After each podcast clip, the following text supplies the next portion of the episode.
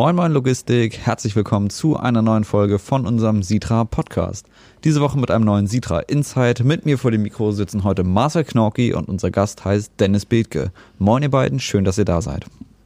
Moin Dennis, moin Alex. Moin together. ja Dennis, schön, dass du bei uns bist. Und bevor wir zu dir kommen, ähm, haben wir noch was Neues aus der Logistik. Ähm, dein Part, Alex. Richtig. Ich habe diese Woche mich wieder ein bisschen mit Themen rund um Digitalisierung und Logistik beschäftigt und bin darauf gestoßen, dass jetzt in der Industrie ganz groß die zweite Welle der Digitalisierung, die Industrie 4.0, ausgerufen wurde. Und da fragt man sich natürlich, was bedeutet das denn jetzt? Wir haben in den letzten Wochen schon darüber gesprochen, äh, wie startet man eigentlich in die, in die Digitalisierung? Und jetzt ist plötzlich schon die Rede von der zweiten Welle. Was war denn die erste?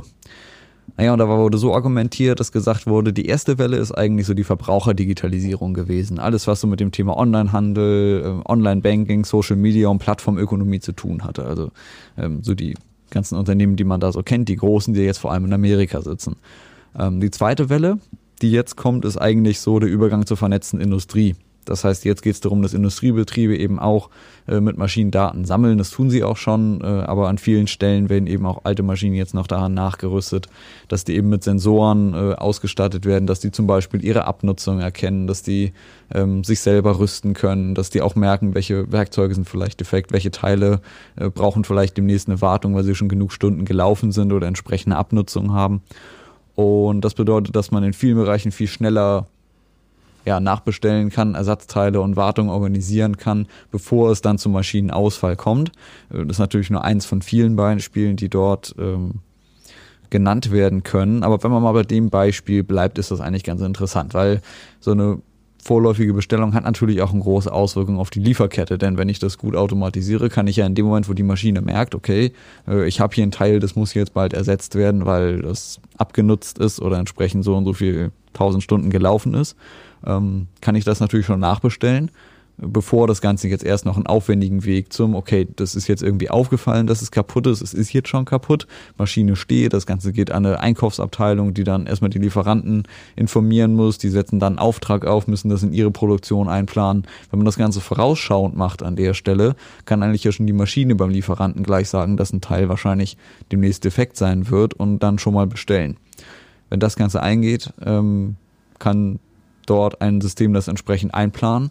Und der große Vorteil wäre, wenn dann schon berechnet werden kann, wann dieses Teil dann fertig und auslieferbereit ist, kann ja vielleicht sogar schon vorab ein Avis an einen Spediteur zum Beispiel gehen, der dann auch das Ganze in seine äh, Planung schon aufnehmen kann für die Disposition. Hätte natürlich den Vorteil, dass ich direkt, wenn das Teil fertiggestellt worden ist, äh, das Ganze ausliefern kann und zwar mit einer Geschwindigkeit, die eigentlich heute in einer Expressabteilung ja, gleich kommen würde, ohne dass ich aber einen Expresspreis zahlen muss, weil ich ja zum Beispiel in der Logistik schon diesen einen Tag, zwei Tage, vielleicht drei Tage Vorlauf habe, das also ganz entspannt in meine Sendungsplanung mit übernehmen kann und dort entsprechend auch ja, eine Optimierung vornehmen kann. Das heißt, ich kriege das Ganze optimal weg, habe einen Effizienzgewinn, obwohl ich dabei sogar durch die schnelle Lieferung den Service erhöhe. Und ich glaube, das sind so Beispiele, das sind so Ansätze, wo das jetzt wirklich interessant wird, ein Ökosystem zusammen mit der Industrie 4.0 und einer digitalen Lieferkette zu bilden.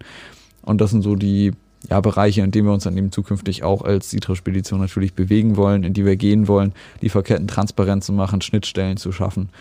Und da sind wir in Deutschland in einer guten Position, denn gerade hier sagt man, dass diese zweite Welle der Industrie 4.0 durchaus Chancen hat weil wir eben noch auch eine ganze Menge Industrie haben und auch logistisch sehr stark sind. Also während die Amerikaner quasi diese Verbraucherdigitalisierung stark vorangetrieben haben, könnte das jetzt eine große Chance für die deutsche Industrie sein, dort äh, in, dem, in diesen anderen Bereichen, in den Fertigungsbereichen danach zu ziehen. Und da ähm, bietet sich neben solche spannenden Logistikmärkte auch an der Stelle.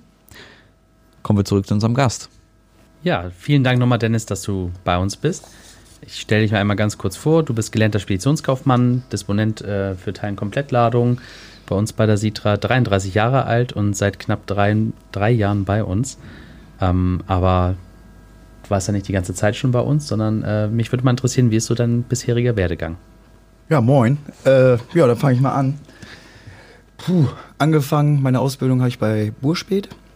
Ähm, habe zweieinhalb Jahre gelernt. Bin dann in der Seefracht übernommen worden, im Import war aber Springer und habe da diverse Verkehrsträger quasi durchlaufen, ähm, was mir auch ähm, in der Zukunft dann sehr viel gebracht hat. Danach bin ich bei einem Kühlwarenimporteur gelandet, ähm, wo ich tiefgekühltes und auch nur gekühltes aus Südamerika oder aus Südafrika oder aus diversen Ländern importiert habe. Was natürlich auch sehr interessant für mich war, da äh, die Abfertigung von Kühlimporten natürlich eine ganz andere Herausforderung darstellt als normales Gut. Ähm, brauche nur das Veterinäramt erwähnen. Ähm, jeder, der es schon mal gemacht hat, weiß, was dahinter steckt.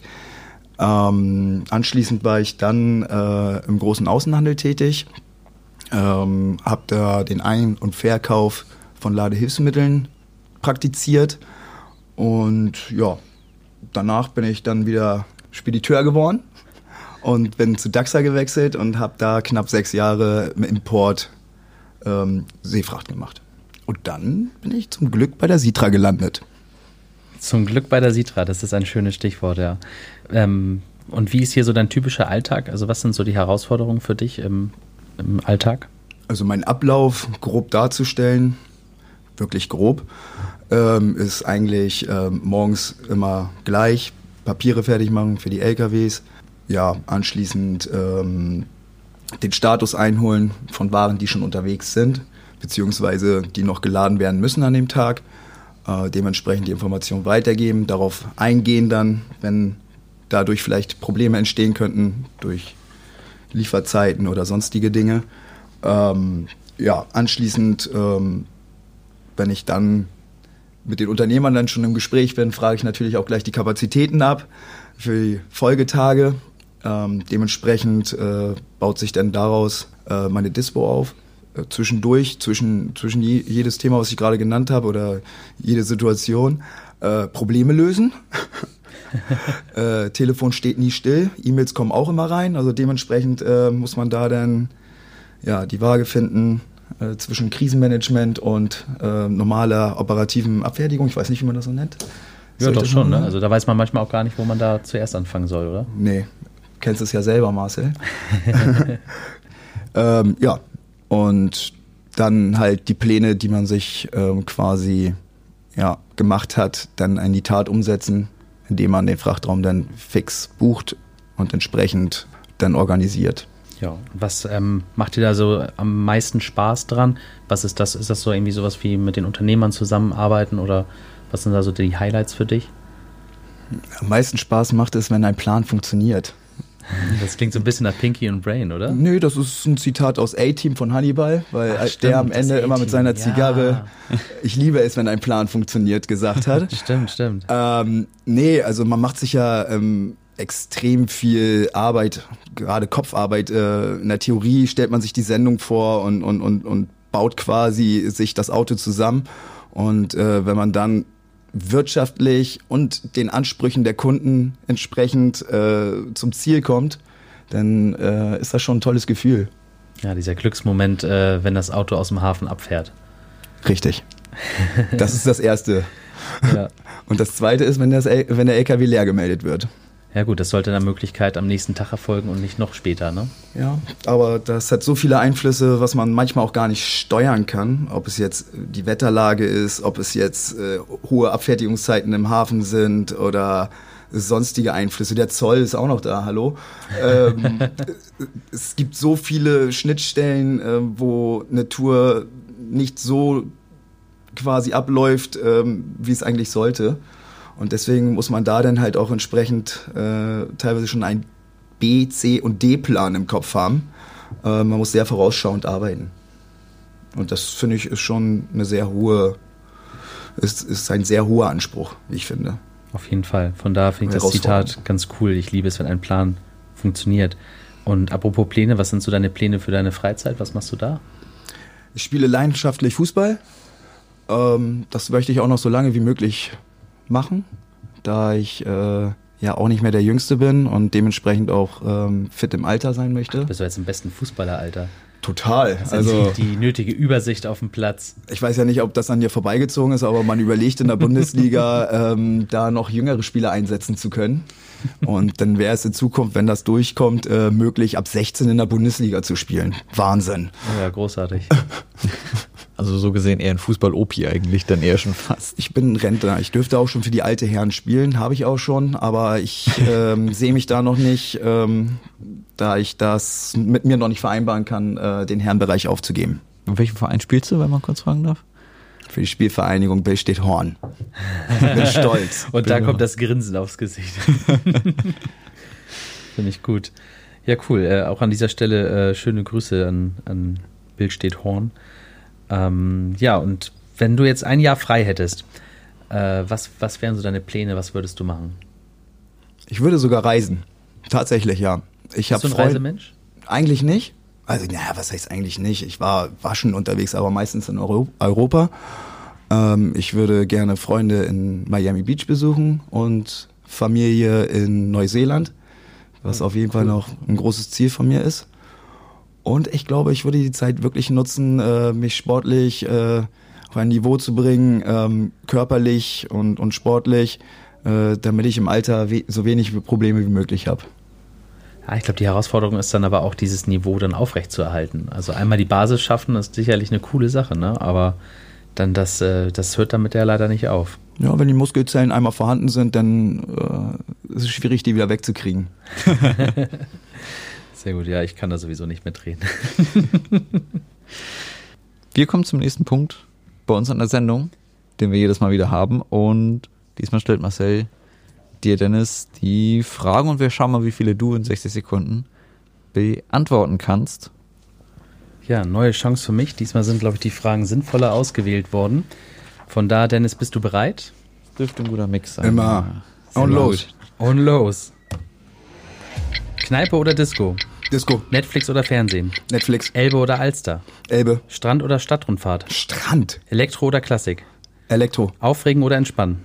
entspannen. Was darf zum Frühstück am Sonntag nicht fehlen? Ich frühstücke nicht. Campen oder Hotel? Campen, Kino oder Theater? Kino, Afterwork oder After Hour? After Hour, Pfeffer oder Salz?